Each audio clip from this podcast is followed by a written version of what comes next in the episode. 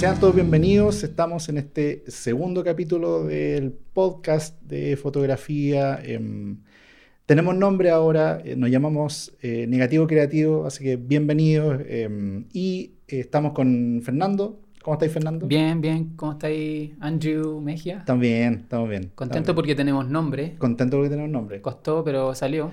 Costó, pero salió. Y tenemos una intro muy linda también. Sí. Sí. Está buena. Está buena. Modestamente. Oye, ¿y por qué nos llamamos negativo creativo? Eh, negativo porque hablamos, si bien hablamos de foto, pero no, no es de foto solamente digital. Eh, hablamos también de nuestros procesos análogos, también hacemos fotos análogas. Y de ahí desprende el nombre negativo. Y creativo porque hablamos también de nuestros procesos creativos. Así es. Como quién nos, quién nos eh, inspira, quién nos influye en, nuestro, en nuestra visión de la foto. Estamos, sí. Ya sí, ya estamos armados. Em, el anterior fue un capítulo piloto, digamos. Eh, queríamos probar esta plataforma nueva para nosotros y, y mm, creemos que, que, funcionó bastante, bastante bien. Nos sentimos cómodos haciéndolo. Así que sí, ahora, ahora estoy un poquito más cómodo. ¿Estás más cómodo? sí, el primero fue incómodo. Fue incómodo. Sí, pero seguimos en esa línea de salir de, la zona de confort. Sí. Nos pueden escuchar en Spotify, estamos, estamos en, Apple Podcasts, estamos en YouTube también. Sí, En, YouTube. Y, em, Pero en YouTube no estamos como, como negativo creativo. Tienes que encontrar tu eh, canal. Claro, mi canal, que es Fer Parra. Fer Parra. Y hablando de, las redes personales, tu red de Instagram. Instagram es ferparra guion bajo guion bajo. No, perdón, fer, guion bajo guion bajo parra. Sí. sí. y también queremos saludar a la Lori, que es también la, mastermind detrás de, detrás de cámara, directora. De este podcast. Sí, así que y su Instagram también, si quieren ver, tiene una, muy talentosa fotógrafa, es arroba veravesta, con B corta, veravesta, guion bajo. Y estamos, comenzamos entonces. ¿De qué vamos a hablar hoy día? Vamos a hablar de hartas cosas. Vamos a hablar de cómo, cómo uno se mantiene creativo en la vida. Ah, bueno, perfecto. Partamos por eso. Partamos ¿Cómo, por eso. ¿Cómo tú te mantienes creativo en la vida? ¿Cómo? Y me estás preguntando. Te estoy preguntando, directo al hueso. Perfecto, directo al hueso. Em, yo, yo creo que, que al momento de, de, hacer fotos y un montón de situaciones, tú tienes que tener cierta, ciertas situaciones en las que tú tienes que un poco alejarte del proceso creativo mismo de la foto, digamos. Cuando tú, por ejemplo, eh, empiezas a, a, visualizar otros medios o, o otras situaciones que de alguna manera alimentan, te alimentan creativamente es como alimentarte las cosas que te gustan, pues es como eso, digamos. Y tener como un, filtro alrededor en tu vida con las cosas que lees, por ejemplo, qué tipo de libros, qué tipo de, de, cine estás consumiendo, em, el tipo de música que te gusta, digamos. Claro. Eh, ¿Qué opinas tú? Sí, sí, eh, yo me mantengo eh, creativo de la misma forma, como consumiendo las cosas que me gustan, escuchando música que me gusta, y, pero también ahora, como estoy en esta etapa súper introspectiva, ah, también le he dado la oportunidad de escuchar cosas que no me gustan. Mm. Porque creo que a, veces cuando uno escucha solo las cosas que le gustan y consume, no sé, las fotos del estilo particular que te gusta, eh, solito se va encasillando, ¿cachai? Y, y, cuando uno se encasilla y esa opinión que tú tienes eh, encasillada, después se va transformando poco a poco casi en una verdad absoluta y mm. empiezas a caer como en un infantilismo fotográfico, mm, ¿cachai? sí. Entonces, de repente, de vez en cuando como que salgo, salgo de, de, mi burbuja de, de mm. ¿cómo explicarlo? De, de, las cosas que me gustan, ¿cachai? como, Que, como que trato de no, no quedarme solo en esa burbuja. Sí, claro, absolutamente, sí. Igual es, em, bueno, una vez le escuché a una persona que decía, eh, yo em, tengo una, una, cuenta en Spotify y, en los trayectos, por ejemplo, eh, coloco una lista random. Entonces empiezo a escuchar eh, cosas que se escapan de mi, de mi área, digamos, de, de lo que yo escucharía normalmente. Y mm, eso también ayuda como a decir, ah, ok, hay un refresco ahí que es como bien que es como bien eh, especial al momento de, de, de, consumir contenido. Eh, igual ahora el tema de las redes como que te, te, abre un mundo, digamos, que antes, antes no era muy, muy fácil de, de, mm, lograr consumir. Eh, antes, el, pre-internet, por ejemplo, em, no sé, tú llegabas con el, el, CD de la disquería o algo como bien puntual, lo que escuchabas en la radio, pero ahora tenéis todo un mundo donde podéis decir, ah, ok, ¿sabes qué? Esto me está esto me llama la atención o esto no me llama tanto la atención, pero eh, va como al punto de lo que dices tú, de que quizás hay situaciones que, que, mm, eh, se, se, salen de mi, de mi área normal de, de, consumo de contenido y que, que, pueden ayudar de alguna manera. Sí, sí. sí. Em, ¿Tú te acuerdas la, la primera vez que, que algo te, te, te hizo clic, por ejemplo, y te dijo, oye, ¿sabes qué? Esto, esto me llama la atención por algo, digamos. Como la primera vez que algo me influenció. Sí. La primera vez que algo te influenció. Puede ser algo cuando, de chico, no sé. Sí, Ligado a la música. Me acuerdo que en ese tiempo estaba viviendo en el sur, ¿Mm? en Lebu. Yo soy de allá de Lebu. Uy, qué buena. ¿Ya? Y mm, eh, me, me, gustaba escuchar en la radio a la canción La Bamba.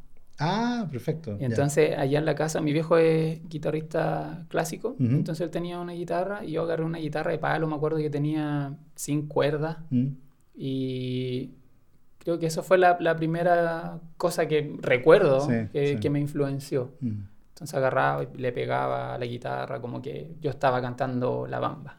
Ah, qué buena. Sí, eso. Sí. ¿Tú? Yo tengo dos, dos anécdotas que también me ocurrieron cuando chico, tenía como 10 años, 11 años. Estaba en la casa de un tío, me acuerdo.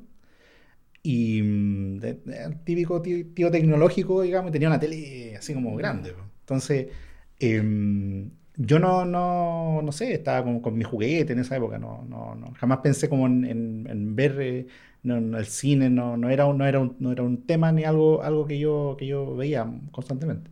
Y mm, Llego al, living, me acuerdo, y estaban viendo eh, Volver al Futuro. Esto fue como en el año 92, 93. Pero yo no llegué a ver la película completa, sino que llegué a una escena en particular que es al final, cuando el auto se levanta. Y mm, yo nunca había visto un auto, un auto volador, y, y la idea de ver un auto en el aire me, me, me, dejó así como pensando, dije, oye, esta cuestión es, otra cosa, y era chico. Pues, Te rompió el cerebro. No, era como una, esta, esta, estas situaciones, que, y después se reafirmó incluso una situación como, como esta, esta em, epifanías que, que suceden en la vida, que de alguna manera te dicen, oye, ¿sabes qué? Tú, tú mm, eh, te llama la atención algo, algo Em, del punto de vista audiovisual, ponte tú por, por, algo, pero tú no te das cuenta en ese entonces qué es lo audiovisual, ¿cachai? Tú decís, oye, esa, e, esa, idea a mí se me, quedó marcada. Y, y, una cuestión que, pensándolo para este, para este podcast, yo decía, ideas para atrás, como que qué, qué me llamaba la atención, y eso en particular me llamó mucho la atención. Y, y luego, no sé, pasaron unos tres años de esa, de esa, de esa situación, y vi el pulso de Pink Floyd pero vi una, una, canción en particular que se llama On the Run, que aparece una... una ese, es un concierto, digamos. Y aparece un, vehículo, en, eh, o sea, no un vehículo, es una persona que está en una silla de ruedas, una silla de una camilla, en, en una... Y con una música que es como de tren, repetitiva detrás, y, y estaban en un concierto y tenían esa pantalla gigante al medio y, como que empezó a, moverse como, como, si fuese eh, un avión, digamos. Entonces la, esa camilla iba caminando y también esa, esa mezcla audiovisual era algo, algo que yo no había visto nunca en... y también, ya, a mí me gusta lo particular Pink Floyd, pero tampoco soy así como muy fan de la banda. Pero eso, ese concierto en particular dije, wow, esa, esa, mezcla que tenía entre audiovisual, eh, entre, entre audio y, y, una historia que estaban contando, digamos, a mí me, me llamó la atención para hacer cosas distintas. Entonces, visualmente sí. Después, bueno, después este, estudié diseño y, dentro de diseño me hicieron como em, aprender un poco sobre la historia del diseñador que le hacía las portadas a Pink Floyd, que se llama Storm Torgerson y, sus procesos creativos eran bien interesantes al momento de, generar las portadas, que no eran portadas, eran portadas más conceptuales, ¿cachai? Entonces, Entonces había, había un tema, un tema de, de, creativo detrás que, que, excedía como la parte musical, digamos, de Pink Floyd. Y eso a mí me llamó mucho la atención y como que siempre yo la tuve como, como background de, decir, oye, ¿sabes que Esto en particular eh, me llamaba la atención conceptualmente. Sin entenderlo, después, muchos años después estudié diseño y eso me, me, me hizo eh, de alguna manera pensar creativamente situaciones que ahora las puedo trasladar a la fotografía y decir, oye, ¿sabes qué? Em, yo conceptualmente, no sé, puedo trabajar el minimalismo, situaciones que son como más, más, más visuales, digamos. Eso, eso te iba a preguntar, mm. ¿cómo, ¿cómo llevamos toda esta influencia, todo esto que consumimos, mm. ¿cómo, ¿cómo, somos capaces de trasladarlo al oficio que estamos haciendo? A la, a la foto, ¿cachai? ¿Cómo, cómo tú viertes toda esa información en, la foto. Lo que pasa es que, eh, siento que hay un, hay un eh, montón de situaciones, por ejemplo, como, como esta en particular, que yo la vi y, hice como todo el camino, digamos, hacia, hacia, hacia cómo yo la estoy expulsando eh, visualmente. Em, pero desde el punto de vista, no sé, eh, desde el punto de vista musical, por ejemplo, tú ves ritmos y tú dices, ok, tiene un ritmo determinado, ese ritmo a mí me, me llama la atención, me interesa, y digo, eh, ¿cómo yo puedo em, pensar que están llevando a cabo, bueno, en el caso de Pink Floyd había un concepto detrás, y, y cómo tú tomas ese, ese, esa idea, ese imaginario, y tú dices, ok, ¿sabes qué? Eh, yo podría Em, conceptualizar algo, en, no sé, en un afiche, yo lo llevo hacia la parte gráfica, pero, pero un afiche básicamente es tomar eh, punto A, punto B, que son totalmente distintos, mezclarlos y al momento de mezclarlos tú tenés una, una idea que estás transmitiendo que hicieron una idea C, digamos, que no tiene que ver con, con, el punto, con, el, con los puntos esenciales y tiene que ver con un poco, eh, un poco la creatividad desde el punto de vista conceptual al momento de, hacer una, mm, una, una gráfica. Em, yo veo, por ejemplo, las, las, eh, las portadas de, los discos de Pink Floyd y, y en la gran mayoría son súper eh, em, geométricas. Está, siempre la geometría está muy presente en, esa, en, esa, en esas portadas. El tema del triángulo, por ejemplo, el, bueno, el prisma. Em, y, y, siempre, eh, jamás como que había una, siempre había, tenían ellos a pesar de ser super, una cuestión súper volada, eh, tenían unas reglas que no rompían, ¿cachai? Y que tenían que ver con gráficamente cómo hace esto y cómo tú trasladas eh, eso a, la siguiente portada o a la siguiente portada, en el caso de este diseñador, ¿cachai? Que técnicamente, si lo trasladamos al trabajo nuestro, a mí me, da la atención, me llama la atención el hecho de, ser, em, de tener, tú dices ya, tú tienes una foto, ponte tú, luego tienes otra foto, luego tienes otra foto y empiezas a notar y dices, ah, estas son las fotos de Fernando, ¿cachai? Porque eh, empieza a ser notorio eso, empieza a ser notorio cuando tú empiezas a trabajar con ciertas cosas que tú dices, tú empiezas como a repetir, digamos. Claro, ahí, se genera una tónica. Se genera una tónica. Entonces yo creo que, yo creo que, que va por ahí y hay un montón de situaciones que que como que te, te llaman la atención, digamos, eh, visualmente. Y, y, todo ese proceso lo haces de forma consciente o también está ligado a la parte inconsciente? Porque en mi caso yo siento que mm, no sé si soy consciente de, de cómo estoy, eh, no sé, estoy mm. trabajando, haciendo fotos, no sé si soy consciente en ese minuto de, mm. de, ah, ok, me llegó esta influencia y estoy haciendo, encuadrando ah, esto, ¿cachai? en mi caso funciona de forma más inconsciente, como que después de, estar ahí in situ haciendo la pega, mm. llego a la casa, revelo y veo la foto y como que, mm, sí, puede que hay, esta foto se parece a esta influencia que, tengo acá, ¿cachai? Mm. ¿Cómo es tu caso? ¿Tú lo haces de forma consciente o inconsciente? yo, yo creo que he sido, he sido, así como una mezcla 50-50. Creo que hay, hay, hay, situaciones que digo, oye, ¿sabes que A mí me gusta, por ejemplo, eh, no sé, en el caso de las tonalidades de piel, me gusta esta tonalidad de piel, em, quizás la puedo, la puedo trasladar a mi trabajo. Me gustan este, estos colores, ponte tú, y estos colores también, ¿sabes que me llaman la atención? La saturación, la geometría me llama mucho la atención, entonces, eh, no sé, eh, yo sé que vamos a hablar de, de, de, qué, de, qué, de qué otras situaciones o qué otros elementos conjugan todo esto, digamos, pero eh, no sé, yo hace, hace unos días eh, jugué un, hay un juego en PlayStation que se llama Gris y es, un juego precioso y algo que tiene ese juego en particular que lo, diseñó un, em, un, un, artista, no un, comunicador, digamos, eh, no una persona que estaba trabajando en el tema, en el tema de, de videojuegos, digamos. Entonces estaba eh, sin todos los vicios que tenía ese, ese, ese, ese juego en particular. Y Em, él trabaja, al ser artista, trabajaba la geometría de una forma bien particular. Entonces, esas son situaciones que a mí, a mí me, me, llaman mucho la atención y mm, yo siento que me autoimpongo reglas con, con eso, ¿cachai? Pero eh, al mismo tiempo me estoy generando un estilo, un estilo de trabajo que, y, eso tiene que ver más que nada con, con, con mi trabajo como comercial o que la gente reconozca como un estilo en particular. Em, sé, que, sé que con el trabajo personal es como mucho más, mucho más, eh, más libre, digamos, ¿cachai? Entonces, eh, ahí tenéis como tiempo como para jugar, digamos, eh, y ver otras, otras, otras conjugaciones. En el caso tuyo, ¿tú, estás em, ¿tú crees que, que, es más inconsciente o más consciente? Sí, no, en mi caso es más inconsciente. Mm. Creo que no muchas veces no me doy cuenta de, mm. que estoy aplicando cierta influencia en, un determinado momento, ¿cachai? Mm. Porque, por ejemplo, eh, tú, ya, vamos directo al, por ejemplo, al consumo fotográfico que tiene uno.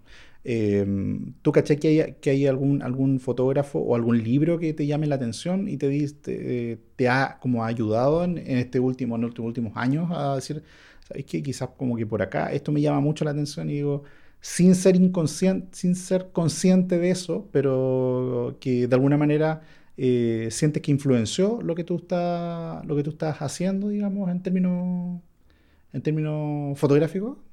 Sí, eh, igual como que paso por etapas también, como mm. que al principio, bueno, los típicos como Cartier-Bresson, mm. eh, estos iconos de la foto, pero después te vas dando cuenta y y te vais como, y, vais conociendo más también, más gente, más, más, más fotógrafos, ¿cachai?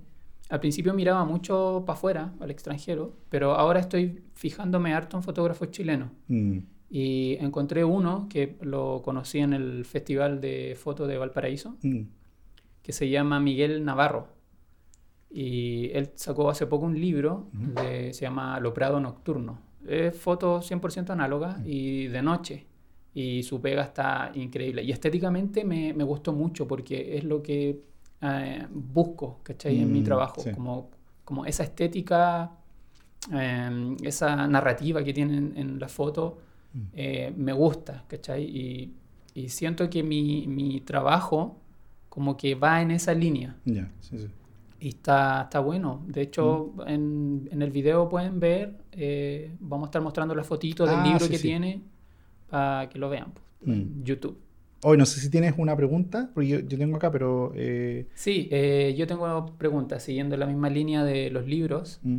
¿Qué libros recomiendas para aprender foto o, o, qué libros consumes tú para alimentarte fotográficamente? Eh, hay libros que, que a mí me, me, llaman la atención. bueno, las fotos de, de, de Macurri a mí me gustan harto. Yo encuentro que ese es como el libro ideal mío de fotos. Un libro que solamente muestra imágenes más que. Fanboy de. Fanboy de, sí, sí, es verdad. Le hacía un queque. Ya, sí, y le cargo la VIP. Así que sí, sí, es, em, es que su composición, a mí yo encuentro que su composición a mí es algo que me, me, encanta, la forma en que él hace los retratos. Entonces sí, sí, hay un fotógrafo que a mí me llama mucho la atención, es él. Y sus colores, además su paleta de colores, es eh, una belleza, sí, su, edición. Y, em, pero en general siempre soy de, de tener libros que, que em, donde, tenga, donde tenga imágenes de un, de un, fotógrafo que sepa mucho. Cuento que eso em, siempre me hace aprender visualmente. Entonces, eh, de alguna manera, el ver fotos a mí me ayuda, me ayuda harto en, en, este tema. no sé, está el, el tema de, bueno, el libro de Robert Frank de Americans, tú, yo lo he visto un montón de veces, lo tengo en la casa y es un, es un súper buen libro que, que, tiene, es un libro de un fotógrafo de calle que falleció el año pasado, creo que falleció, mm, no, hace no lo recuerdo. un par de años más.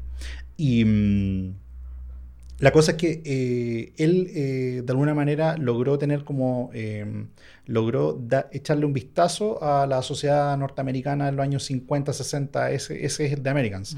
Y mm, viajó por todo Estados Unidos y ese era su proyecto personal, digamos, fotografiar gente en calle y en distintos estados de Estados Unidos y, y esto generó un panorama visual, digamos, de cómo, de cómo em, eh, de cómo estaba conformada la sociedad en esa época. Y, es súper eh, como eh, impresionante ver que se refleja muy bien la sociedad norteamericana de ese, de ese, de ese tiempo. Bueno, ese libro está como referenciado dentro de, lo, dentro de, los, de las Biblias de fotografía de calle, digamos, de la... Oye, ¿y qué libro te gustan más? ¿Lo de fotógrafo con solo imágenes o cuando el fotógrafo también escribe respecto a su trabajo. Yo siempre, siempre tiendo a, y si ponen un texto, eh, que me perdonen, pero poco los leo, pero, pero no soy malo para leer, yo, yo leo, pero me refiero a que, que, los libros de fotos, yo, a mí me llama mucho la atención la fotografía y como que me, quedo pegado como eh, analizándola, digamos, eso que me, me, llama, me llama mucho la atención. Eh, hay, hay un tema eh, donde, donde también, eh, si bien hay, algunos fotógrafos que, de hecho, eh, Kubrick antes de ser cineasta, él era, él era fotógrafo, digamos, de un, de, un, periódico en Estados Unidos y era muy buen fotógrafo y se nota que su, su, su composición es súper pulcra al nivel de, de cine. yo siento que esos dos medios están súper como pegados y unidos al final el cine es una imagen, eh, una imagen en movimiento y esto te, mm, eh, está, está con una composición también, también, que tiene que ayudarte como a componer o, tiene que ayudarte a transmitir un mensaje de una forma en particular y técnicamente tiene que ver con lo que hacemos nosotros como, como fotógrafo el momento de, transmitir, digamos, una imagen eh, y transmitir en esa imagen, transmitir un mensaje, ¿no? Eh, no sé qué opinas tú al sí, no, o sea, de, lo que estáis hablando, mm. indudablemente eh, el video y la imagen están relacionadas. O sea, el mm. cine y la foto van de la mano. Em, sí, lo que decías tú, que mm. finalmente el cine es fotos en movimiento, ¿cachai? Y bueno, yo también hago video y el video me ha aportado muchas cosas a mi foto y viceversa. La foto ha aportado mucho también a, al video. Creo que van de la mano. Yo no tengo tan, tan em, no, no, tengo tan fresca esa, como yo no, yo no hago videos, pero cosas personales, pero, pero uh, tú estás como están eh, con, con, Lore en una, en una, en un movimiento constante de, de, la parte eh, de la parte cine. De hecho, e, es, un buen ejercicio mm. que los fotógrafos de vez en cuando graben video. Ahora con las cámaras digitales todos pueden hacer video, vienen con esa opción. Es súper interesante porque eh, al final es una foto más larga, ¿cachai? Mm, no es un cuarto o una milésima de segundo. Mm. Eh, y eso te ayuda a, comprender otro tipo de cosas, ¿cachai? Bueno, en mi, caso me ayudó a ser mucho más paciente, ¿cachai? Y apretar como no, sé si decir el, momento decisivo, y el momento mm. decisivo también hay todo un mito detrás de eso. De mm. hecho, entre paréntesis, Agnes Sire, que era íntima de Cartier-Bresson, mm. ha tratado a lo, largo de estos años de argumentar que Cartier-Bresson no, no, hablaba todo el tiempo del momento decisivo, ¿cachai? Como que el momento decisivo se transformó en un mito de la traducción de un libro que hicieron, porque el libro de él se llamaba Image la Savette. Imagen a la marcha. Claro, mm. como imágenes a la fuga. Y nació este mito de, mm. del momento decisivo. Yo me considero más fotógrafo del momento indecisivo, indecisivo, Más que decisivo. Además que el momento decisivo igual es súper limitante, con todo lo mm. lindo que es, pero igual es súper limitante. Sí, el, el, bueno, eh, Cierro paréntesis, pero No, pero está súper interesante porque, eh, por ejemplo, no sé, yo he escuchado a McCurry y él, y él sí es, profesa el momento decisivo como, como su, su, estilo fotográfico, digamos, que tiene que ver con, con esa, esa, de, esa, de, esas 36 fotos, había una particular que, que, donde todo conjugaba y donde había una anatomía humana que, que, que ayudaba a que, a, a que la composición estuviera como perfecta. Em, pero sí es súper válido eh, lo, que, lo que comentas, porque eh, eso le baja el valor a todo lo demás. Es como, que, como que, claro, el momento de decisión en términos de foto, pero ¿qué pasa con esos 35 otros cuadros? Yo encuentro que eso tiene que ver igual, eh, y, es como lo bonito de la fotografía, que todo conjuga a, distintas formas de pensar, tú, que, que, eso de alguna manera em, genera una, una, una, comunidad de fotógrafos donde no todos son iguales y eso es eso es eso es súper eh, valioso y sobre todo para estos tiempos, digamos. Em, eh, y noto que nosotros tenemos eh, como pensamientos distintos frente a eso. Porque a, mí, si bien entiendo que, que, que es valioso, es valioso el camino, digamos, completo, em, las fotos en momentos decisivos a mí me, a mí me, atraen visualmente, las encuentro, la encuentro bonitas, ¿cachai? Sí, sí, son, visualmente son súper eh, lindas y mm. llamativas. Mm. Pero creo que dentro de eso lindo y de eso llamativo me parece que es un poquito limitante. Sí, sí, totalmente de acuerdo. Eh, no, sé, no sé en qué... Nos quedamos en el paréntesis, no sé. Sí, no, yo lo cerré, tú lo, lo, volviste a abrir, lo cerraste. No, borré el, el paréntesis de cierre. Ya, estábamos, estábamos pegados en. Creo que en el cine. Ah, cine. sí. Cine. Pues claro, porque estaba ahí hablando de esa, de esa conjugación donde, donde estaba. ah, eh, claro. Estaba recomendando hacer el ejercicio de los que hacen foto hagan video y los que hacen video hagan foto. Mm. Yo he notado que, eh, por ejemplo, ustedes en el tema de video también tienen un, una. Mm, tienen algo muy interesante que tiene que ver como con el. con, con esa el tiempo que se toman en contar la historia y cómo, y cómo desarrollan un proceso que, también tiene que ver con un proceso creativo bien profundo ahí. Yo encuentro que, que, tienen ese estilo bien, bien como marcado. Y tiene que ver con el tema creativo además. Sí, el tema del estilo, eh, no sé, últimamente como que no, como que dejé de de buscar un estilo, ¿cachai? Mm. No, como que estoy más dedicado a lo que comentaba en el podcast anterior, que hacer, hacer y hacer. Como, como que sí, al final el estilo, como que el entorno te define a ti qué estilo eres, ¿cachai? Como mm. que, o al menos yo creo eso. Como que no estoy lo he visto en las generaciones más chicas, como mm. que primero buscan un estilo y de ahí en adelante, ¿cachai? Ah, Yo como que prefiero trabajar y el estilo... Que se desarrolle. Da, por, claro, mm. se da por consecuencia. Sí. Ya, volvamos a cómo las críticas afectan el trabajo. ¿Cómo, ah. cómo, cómo te tomáis esas críticas? Depende, es que habían críticas, por ejemplo, eh, ya al principio, y también igual tenía que ver con la madurez. Habían situaciones que, que mm, yo las recibía y me afectaban, me afectaban, me las tomaba muy personales, ¿cachai?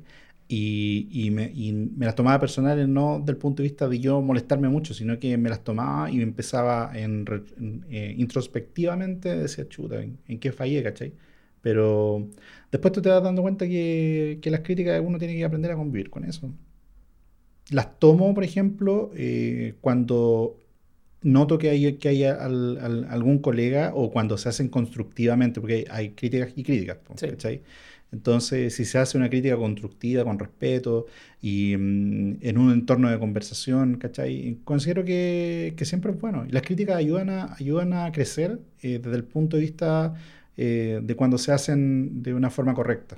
Pero nada, lo demás si, si, no, si no está aportando, si decís, oye, pero esto no es tan así. Mm, sí, no hay que tomárselas tan. No, y en, el caso, en el caso personal. tuyo. Sí, al principio como que duelen un poco las mm, críticas. sí. Las críticas negativas. porque las críticas constructivas sí ayudan mucho a, crecer en, en, lo que sea que te desempeñe, música, pintura, lo que sea. Em, pero como va ligado con la madurez, mm. em, al principio la, crítica es paralizante, pero después pues. que entendí que finalmente la esencia del ser humano es criticar todo mm, porque sí, ¿cachai? No, no podéis pelear con la gente que critica. No, para nada. Todo te lo van a criticar, van a criticar cómo grabamos este mm, podcast, qué cámara estamos ocupando, que los micrófonos, oye, que no, que no hablan muy bien, entonces como Si uno se pone a pensar sobre eso, es como que mejor uno no hace nada, porque la casa, frente a la foto, es exactamente lo mismo. O sea, nosotros siempre estamos expuestos. Pues, si, si tenemos que compartir nuestro trabajo eh, al exterior, ponte tú, y mm, las críticas siempre van a estar presentes. Sí, es que igual esto es súper eh, subjetivo, pues, ¿cachai? Es un tema más, más complejo, la subjetividad de las cosas. Sí, así es. Tenemos una pregunta que habla sobre eh, ¿qué, tipo de cine te inspira. O, es más, más amplia. visualmente, ¿qué es, lo que, es lo que visualmente... Sí, es que me estoy acordando que también tengo periodos en que, no sé, me gusta mucho no sé, las películas de acción de ah, repente, como para distender un poco la mente. Mm. Eh, pero hay veces en que me quedo pegado, no sé, con documentales de mm, ciencia. Eh, y ahora últimamente con documentales de, de foto. Y hace poco vi uno que aprovecho de recomendar. Ah. Eh, está en Amazon Prime y es de Ara Goller, ah, que es un fotógrafo turco que yo no lo, no lo conocía. Y le llamaban, le llaman, no ha muerto, Eh, creo. El Ojo de Istambul. De hecho, así se llama. El documental. Sí, el documental. Está en Amazon Prime. Ah, qué bueno. Y está re bueno. Está muy, muy, muy bueno. Yo no lo cachaba en verdad. Y el tipo mm. recorrió todo el mundo y con grandes personajes de la historia del mundo. Sí. Oye, qué bacán eso de, que tengas un, una... O sea, te tomes la libertad, ponte tú, de, visualizar, eh, de ver contenido visual y que, se, se, salga un poco de, Sí, es súper refrescante. Eh, uno a veces cae en el error de, quedarse solo, como hacemos fotos y te quedáis como con lo que te gusta. Sí, claro. Eh, era lo que te repetía anteriormente, pues, ¿cachai? Que mm. uno de repente se llena en esta y se va creando una burbuja inconscientemente mm. de solo las cosas que le gustan y finalmente eso te deja una opinión que no es tan así, ¿cachai? no es tan verdad absoluta. Entonces de vez en cuando hay que romper esa burbuja y, y como mirar qué está pasando en otro lado, ¿cachai? Sí, pues, absolutamente. Sí, Creo que eso igual ha ayudado, como que las redes sociales han, han, hecho que ese tipo de, burbujas se den mm. más a menudo. Por eso estamos viendo como esta sociedad súper polarizada, ¿cachai? Que mm. súper extremista, como que no hay... No hay puntos medios. No, no, no, Hace tiempo no existen puntos medios. Sí, mm. Y en la foto también se da mucho eso. Sí, claro. Como que están los los profesores y los que tenéis que cumplir las reglas y las reglas de los tercios y, que, no sé, el horizonte. Sí. Y, y, si yo lo pienso, o sea, yo lo veo ahora y ya está bien. Eh, quizás él se quedó en esa etapa, también es una opinión súper válida. Pero el problema es cuando tú creís que eso es y, no hay más, ¿cachai? Creo que ahí se genera el, el conflicto. Sí. Eh, sí, me hace sentido. Hay, em, bueno, siempre nos topamos con alguien que, que, enseñaba, ponte tú, el oficio y que de alguna manera era súper más... Eh, al final te estaba enseñando el oficio, pero al mismo tiempo te está transmitiendo su esquema mental para hacer tal cosa. Entonces, eso... Eh, em, pero, y uno no nota, no nota ahí esa, porque es una línea súper delgada, No lo notáis hasta que, que empecé a jugar en el, en el medio, digamos, y... Em, y empieza a notar, oye, ¿sabes qué, ¿Por qué esto es así? No se puede quebrar, ponte tú. O sea, yo entiendo que las reglas tienes que saberlas para poder quebrarlas, pero... Sí. Em, sí, concuerdo con eso. Primero aprende las reglas y después, después quiebrala. De hecho, yo estoy en, en, eso, en mi volada introspectiva de pre-emo. Em, para mí la foto hoy más que nunca es la expresión de una emoción. Y por lo tanto si yo voy a poner un ejemplo súper ridículo, pero no sé, yo veo que tú te, te estáis riendo y mm. empezáis ja, ja, ja, ja, decís tres ja, ja, y yo digo, ah, espérate, las reglas de, de mm. esta emoción risa dice que son al menos cinco jaja y tú dijiste tres, ¿cachai? No estáis cumpliendo las reglas. Mm. O si estáis llorando, ¿cachai? Como, ah, espérate, dejaste, soltaste tres lágrimas. Las reglas de la, de la emoción del llanto dicen que son al menos seis. No estás cumpliendo las reglas. Así de estúpido son en mi cabeza cuando veo una foto que está capturando un momento, pero le están criticando que la regla de los tercios, que la composición aquí. absolutamente, encuentro que totalmente de acuerdo con eso. Eh, siento que, que, Y también está ligado con lo de las críticas. ¿Cachai? A veces las críticas, eh, ya, no sé, alguien puede saber y también te está criticando desde su esquema mental. Claro. No digo que su esquema mental esté mal o el que el nuestro esté bien, sin embargo, eh, no se ve la pantalla completa donde, donde todos somos distintos, ¿cachai? Y de alguna manera hay situaciones donde se privilegia eh, el tema emotivo. Claro. ¿cachai? Y no sé, si tenías si esta, esta foto, esta foto del, del nieto con el abuelo, eh, y, es la foto, ¿cachai? Y, oh, le faltó algo, no, chao, no, da lo mismo, ¿cachai? Sí. Esa es la foto. Entonces, em, sí, pues, total, totalmente de acuerdo. ¿Cómo em, logras eh, pasar estos, los bloqueos temporales que, ocurren cuando tú, cuando tú estás en un ejercicio creativo y decís en un momento, es que no se puede? Sí, sí, los bloqueos temporales es una realidad. Em, lo que yo hago, eh, bueno, de partida el bloqueo temporal te está avisando, ya es mm. un indicador que está ahí, que tenéis que parar, tenéis que, dejar mm. de, eh, lo que estáis haciendo. Y mm, lo que yo hago es como desaturarme visualmente, ¿cachai? Como que me refugio, a mí me ayuda harto la música, entonces me, me, refugio en, no sé, en componer un, un pedacito de canción, un nuevo solo de guitarra o aprenderme un, un, solo de guitarra. Como que me refugio harto en la música, ¿cachai? Y, y de variados estilos, como que paso del clásico hasta el rock. Y eso me, me da, o me pongo a leer un libro mm. también, como que no tenga nada que ver con, con el área que me compete. Eh, no sé, un libro de cómo hablar bien. Por ejemplo, el último libro que estoy leyendo es como aprende a dar un buen discurso porque yo considero que no me, no me expreso muy bien, me, me, cuesta. Creo que por lo mismo eh, mi, mis medios de expresión son no textuales, pues, ¿cachai? La mm, música y, la foto, porque considero que me expreso mejor y me siento más cómodo en esos medios, más que hablando o escribiendo. Y pero por lo mismo que te comentaba, mm. de, de, no quedarse en esa burbuja, estoy incursionando en esto, pues, haciendo un podcast que mm. nunca pensé que iba a hacer y hablando y grabando un video. Sí, claro. Pero eso tiene que ver también como de, de querer enfrentar los miedos, pues, ¿cachai? Que eso es parte también de, de liberarte eh, de, estos bloqueos temporales, mm. ¿cachai? Por lo mismo también, eh, ligando estos bloqueos a, los proyectos personales, mm. siempre es bueno tener más de un proyecto personal, a lo menos estar trabajando, no sé, cuatro o tres mm. proyectos, porque esto va así, pues, ¿cachai? Sí, claro. Entonces de repente un proyecto estáis bloqueado, te saltáis el siguiente proyecto, ¿cachai? Que tenía otro, otro, una visión más fresca. No sé si me, me explico con, con eso. No, sí, absolutamente. Eh, estoy de acuerdo contigo. Creo que eh, se tiene que, o sea, básicamente el bloqueo es el cerebro diciéndote, oye, para un rato. Claro, es un warning. Sí, como... sí pues, absolutamente. Igual yo, yo, bueno, tengo una pregunta que no está en la pauta, pero a mí me llama mucho la atención de si encontráis que hay una, hay una, una, una ligazón, digamos, desde el punto de vista creativo a cómo crecer con, con la música, digamos, a cómo crecer con la fotografía. Sí, en mi caso, eh, yo lo encuentro varias similitudes a, ambas, ambos medios de expresión.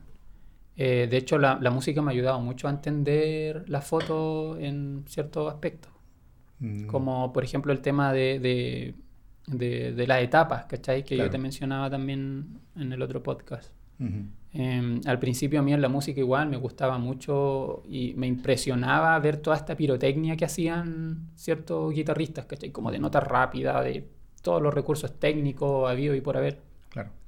Y, pero después ya empecé a pasar como a algo más calmado, a algo no tan ruidoso, em, más musical. Mm. Como más viejo, ¿cachai?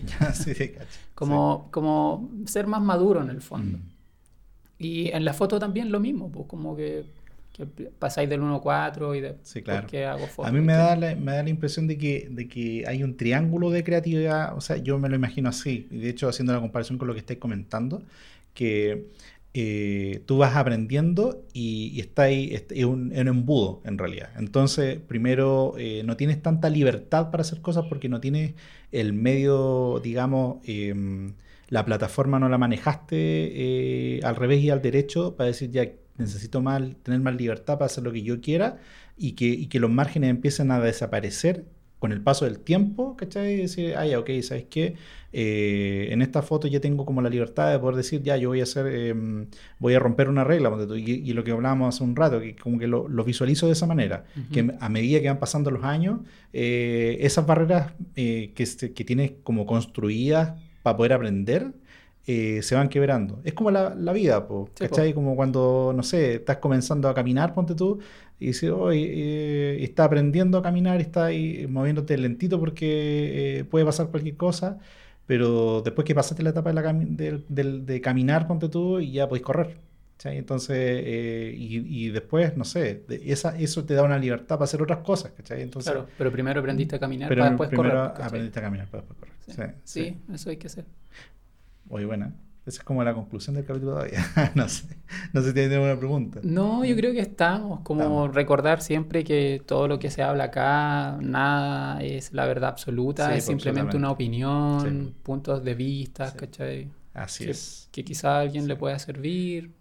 Sí, yo encuentro que eso es súper es súper rico. Y el hecho de, que, de que eh, tengamos la libertad, digamos, de de tener puntos de vista distintos y hablar desde la foto, desde nuestra experiencia más que desde, la parte aprendizaje duro, porque em, tenemos esa, esas opiniones que aparecen de repente que, de alguna manera eh, sentimos que, que, no sé, a mí en lo personal, el conversar contigo me aporta mucho a mí, ¿cachai? Entonces me, es como una retro, retroalimentación súper super sí, A mí me ayuda a como a, hilar la idea en, el, en el hablamiento. En el hablamiento. sí, que me cuesta mucho, pero este ejercicio está bacán. Está súper bueno. Sí. Al principio tenía mucho miedo, pero a veces el miedo es un motor para hacer caleta de cosas. Sí, así es. Y esta es una de ellas, así que... Así que bueno, lo vamos a dejar hasta acá entonces. Sí, pues. vamos a darlas antes de que nos vayamos. Eh, tenemos, además, además de tener eh, de tener una intro bacán musical y tener además eh, nombre, un nombre bacán también, tenemos un Gmail. Tenemos Gmail, estamos listos. Así que eh, sus preguntas, eh, si quieren algún tema o quieren, quieren que conversemos de algo en particular, el, el, Gmail es negativo creativo podcast gmail.com. Entonces ahí nos pueden mandar y nosotros vamos a estar recibiendo consultas, preguntas y vamos a ver qué podemos hacer en los capítulos, en los capítulos que vienen, porque tenemos varias ideas en mente, pero eh, queremos ordenarla y ver, y ver qué pasa con esto. Y los Instagrams, eh, arroba fer-parra, eh, arroba Andrés Mejías D y arroba veravesta-bajo. ¿Está bien? Así está bien. Sí, está bien. Sí. Eso. Nos, pueden, nos van a encontrar en, YouTube. Esto se va a subir en los próximos días. Spotify, perdón. Se va a subir. Ahora estamos en vivo. No, estamos en vivo. Estamos grabando. en YouTube, Spotify, Apple Podcast y, y eso. Así Esas serían las plataformas. Muchas gracias y nos vemos. Muchas gracias. Que estén bien. Nos vemos en el próximo capítulo. Vamos. Adiós.